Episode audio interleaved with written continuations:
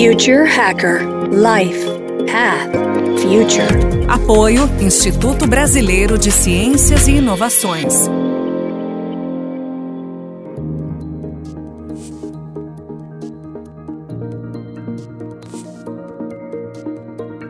Olá pessoal, bem-vindo ao Future Hacker.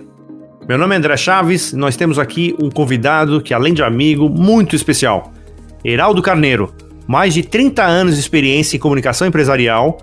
Ele é formado em comunicação pra, pela UFRJ, pós-graduado de marketing pela FIA USP, membro de diretoria da ABA, do Conselho Superior da ABA Nacional e presidiu por dois anos o Conselho Deliberativo da Berge. Além de professor, tem diversos artigos publicados em revista especializada, cases e papers premiados em conferências internacionais do Reputation Institute e o CCI, que é o Corporate Communication Institute, e também do IABC.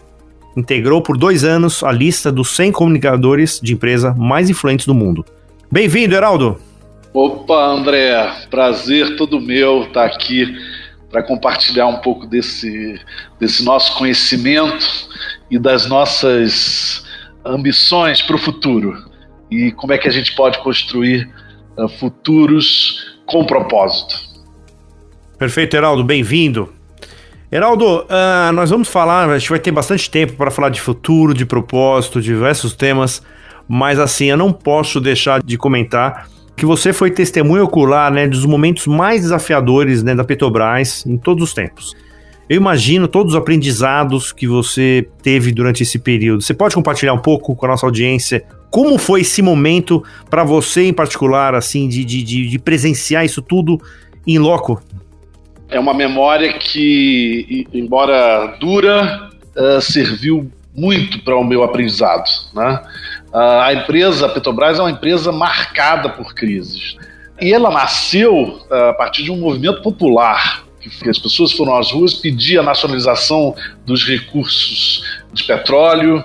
Naquela época ainda não existia, né? não, é, não tinha sido descoberto, mas enfim, tem essa origem numa luta popular pela nacionalização dos recursos. Ela enfrentou muitos desafios, né?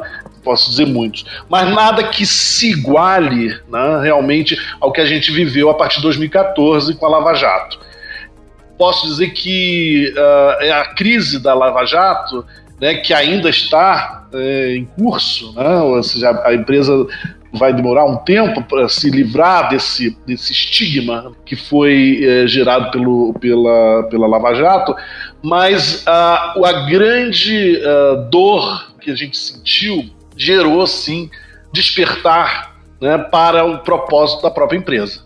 Eu costumo dizer que esse laboratório que foi a crise da Petrobras foi é, decisivo para que a empresa redefinisse o seu propósito e é, buscasse é, encontrar a sua conexão com a sociedade através né, da ciência e da tecnologia, do que a gente chama é, mais recentemente de STEM. Foi a partir dessa crise profunda né, que surgiu esse novo posicionamento da, da Petrobras que está conectado com a sua história de inovação e de, de crença mesmo no poder da ciência em transformar vidas. Então, assim, é aquela coisa, é nas grandes adversidades, né, André, que a gente uh, encontra, né, ou pelo menos reenco se reencontra com o nosso propósito. Não, perfeito. Eu lembro até na ocasião que a gente almoçou junto, né? Acho que, acho que no ápice da crise, né? E você me relatando exatamente né, esse desafio, né? E todo um plano que se tinha que fazer de reconstrução, né? De, de, de tudo, né? De tudo que tinha acontecido. Bem, Heraldo, é, vamos já então já dar um pulo. Isso eu queria mais ou menos mais relatar exatamente, né? Esse momento que, inclusive, eu acredito que deve ter sido onde você encontrou ali o grande valor do propósito, né? E você saindo da Petrobras, você ocupa hoje uma função né, de gestão estratégica, de reputação e propósito de empresas, de uma grande assessoria aí de comunicação, a, a Impress. Administrando a economia de intangíveis né, de diversas empresas. Né? Vou fazer uma pergunta bem direta aqui. Você acredita que esteja nascendo um novo capitalismo? Sim, acredito firmemente.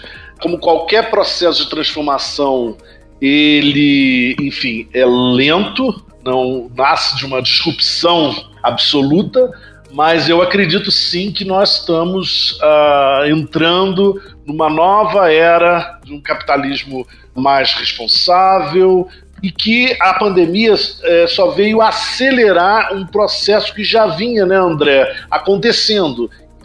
Então esse é um processo que vem há alguns anos, né, essa mudança de função, ou pelo menos de, de propósito das empresas, né?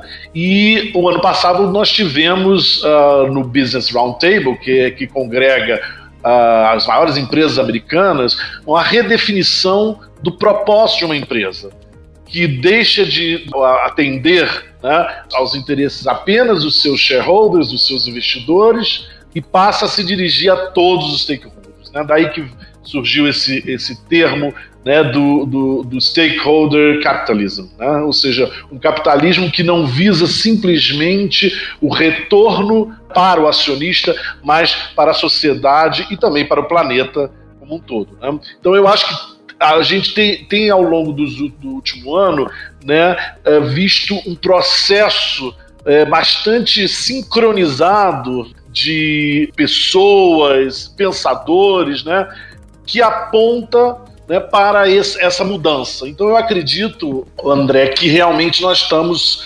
começando esse, essa, essa trajetória e que isso aponta para um futuro realmente muito mais sustentável, um futuro que a gente pode dizer com um propósito. Depois do Business Roundtable, o ano passado, nós tivemos um Fórum Econômico Mundial no início do ano, que também reeditou o seu manifesto, o Manifesto de Davos, na comemoração dos seus 50 anos, que defendeu basicamente o capitalismo de stakeholders, ou como uma forma de dar um novo direcionador para os negócios, né, e voltar-se prioritariamente para a geração de valor compartilhado para a sociedade e para o planeta. Ou seja, ele também tira o foco exclusivo do, é, sobre o, o, shareholder para os negócios que geram valor compartilhado com a sociedade e planeta.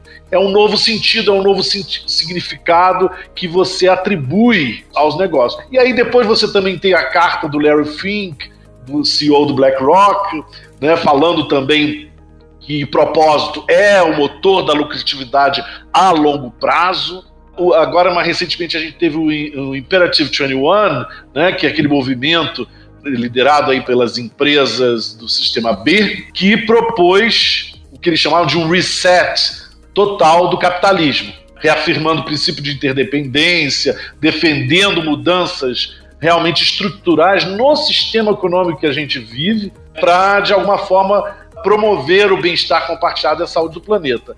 E isso com a pandemia, todos esses movimentos, eles foram potencializados, né? ou seja, é, surge daí uma, um despertar é, muito grande para a geração de valor né, social e para o papel social que as empresas devem desempenhar. Então eu acredito firmemente que nós estamos é, começando a percorrer essa, essa estrada, né? que não vai ser curta, vai ser um longo processo de mudança, de transformação.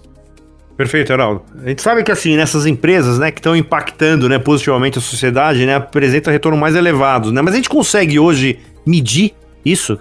Ao mesmo tempo, existem alguns conflitos, né, que parece que os dados, né, são meio conflitantes em relação a essas medidas, né? E quais provedores a gente pode confiar? Na tua opinião, o que é necessário para tornar esse, essa medição mais confiável e, e, quanto tempo você acha que a gente chega efetivamente de ter um, uma, uma, sociedade mais nessa direção que você está falando? Propósito, uh, André, tem a ver com visão de futuro. O propósito não tem pretensão de obter resultados no curto prazo. Essa visão imediatista que tem dominado as empresas, enfim, e o sistema econômico de uma maneira geral nos últimos anos, ela precisa ser substituída por uma visão de longo prazo, uma visão sustentável, né? ou seja, de geração de resultados no longo prazo. Da mesma maneira, os indicadores que podem medir esse, esse grau de evolução dos negócios com propósito, eles também são indicadores uh, de longo prazo. Né? A gente não pode esperar que uma empresa que passa a transformar o seu próprio negócio em algo que, gera impacto positivo para a sociedade, é que ela obtenha esses, esses resultados no curto prazo. Então, todo esse movimento é, em direção a um capitalismo uh, de stakeholders, né, e um capitalismo de propósito, né, uma economia de propósito, ele precisa ter em conta que esses resultados vão, vão acontecer no longo prazo. As empresas vão se transformar, assim como a sustentabilidade dos anos 90 para cá, né? A gente teve um avanço grande das empresas. Isso levou o quê? 20, 30 anos para que se se colhessem alguns uh, resultados. Então, eu acho que os indicadores são realmente de longo prazo, os KPIs, mas que uh, em alguns casos a gente pode já verificar quanto essas empresas estão obtendo retorno, né? essas empresas que estão mais engajadas é, num propósito é, efetivo, né, social, como elas já estão colhendo alguns resultados para os seus próprios negócios é aquela coisa do doing well by doing good. A gente sabe, eh, nós temos pesquisas na Impress, uh, na Porta Novelli, no grupo que eu faço parte, uh, que mostram que, por exemplo, quase 80% dos consumidores são mais leais a uma empresa orientada a um propósito. 57% dos dados americanos, né, do, do mercado americano, 50, 57% pagaria mais por um produto de uma empresa orientada a um propósito. Então a gente vê, por exemplo, o caso da Ben Jerry's, que é um cliente nosso nos Estados Unidos, né? é uma marca extremamente purpose-driven, né?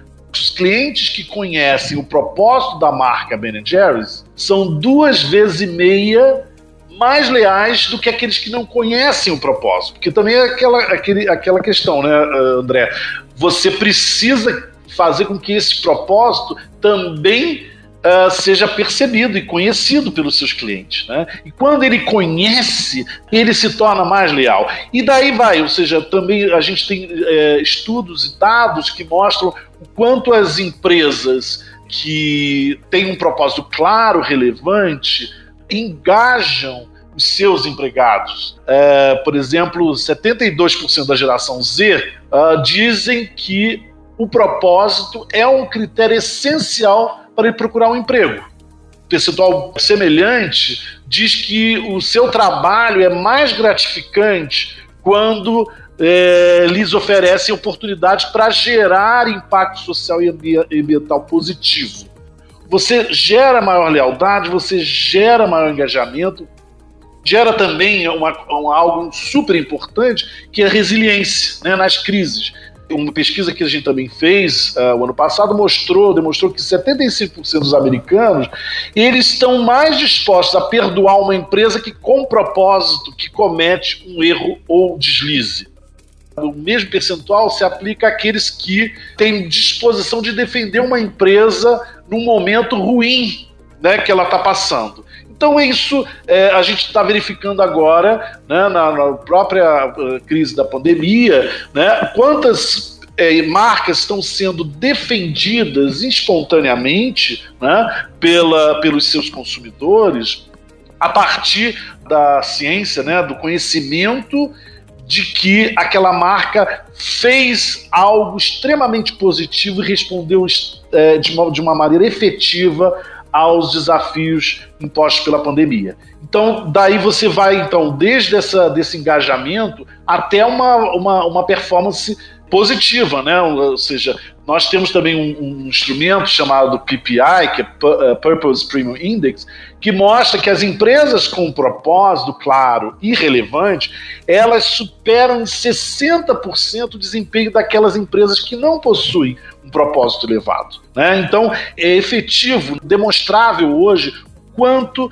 o propósito ele gera valor para a sociedade tanto quanto para o próprio negócio.